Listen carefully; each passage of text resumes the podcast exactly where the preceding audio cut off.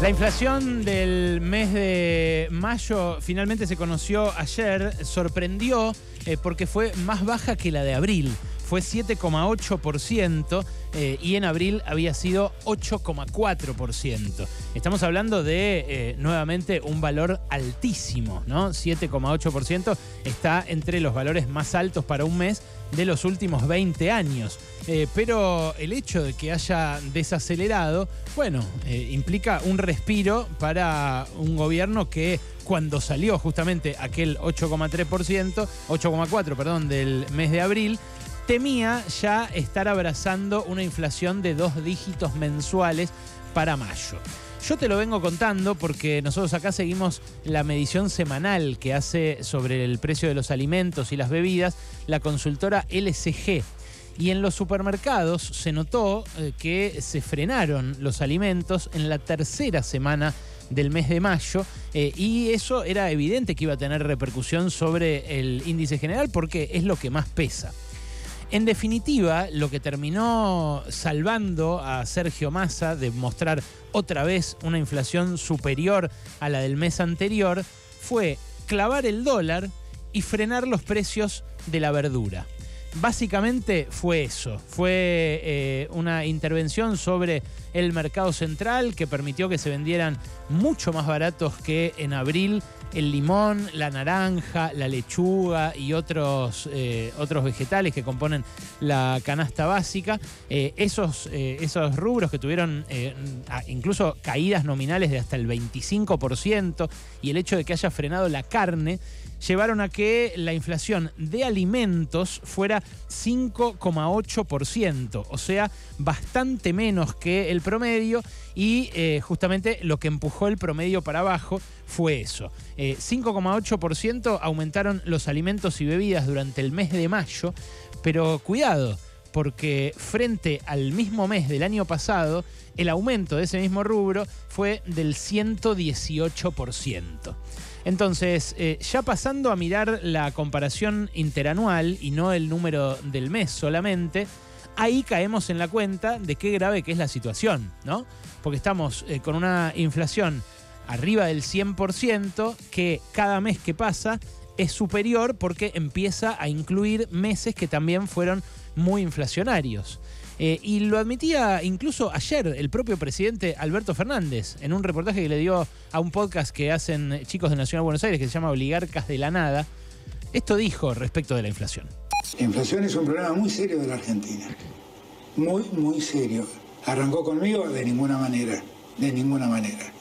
En este contexto, podés decir, bueno, tu inflación llegó al 100%, o podés decir, bueno, tu inflación se multiplicó por 2 cuando en el resto del mundo se multiplicaba por 6, por 7, por 8, por 10. Podés decir eso, ¿sí? Podés decirlo. Tener los dos análisis. De cualquier manera, no se puede vivir con una inflación del 100%. Eso sí lo en eso vamos a estar de acuerdo vos y yo. Bueno, a mí me resulta alucinante que el presidente de la nación diga en un reportaje vamos a ponernos de acuerdo en que así no se puede vivir, como si él fuera un espectador de la situación. No lo es. Es alguien que eh, tuvo eh, bajo su control la política económica. Él dice que no, dice que se la boicoteaban socios de su propia coalición, o socias más concretamente. Pero más allá de eso, en todo caso, es responsabilidad de ambos no haber podido eh, estructurar un plan económico que evitara que la inflación se multiplicara por dos. Ahora, también es cierto que Macri dejó una inflación altísima del 54%, eh, pero este razonamiento de que acá se multiplicó por 2 y en otros países se multiplicó por 4, por 5 o por 6, ignora el nivel absoluto de la inflación. Porque pasar de una inflación del 2% a una del 10% es un problema para los países ricos. Hoy, por ejemplo, me decían ejecutivos de, una multinacional que los eh, ejecutivos argentinos le están enseñando a los de Europa cómo es vivir con inflación, cómo hay que planificar, por ejemplo, los precios, cómo hay que hacer los balances en una economía con inflación. Pero claro, son economías que tienen inflación del 8%, del 10%, del 12% como mucho, no del 118%. Bueno, la nuestra... Eh, en alimentos es del 118 eh, interanualmente y en el nivel general es del 114. Esto está empezando a resentir también la actividad, porque por el lado de la demanda hay mucha gente que no llega a compensar este incremento de precios, entonces tiene menos poder adquisitivo para eh, comprar todo y compra menos de todo. Y eso hace que se frene la economía. Entonces, eh, la economía que ya viene con mucha inflación empieza además a estancarse y entra en lo que eh, configura el peor de los mundos para habitar una, una economía, que es la estanflación.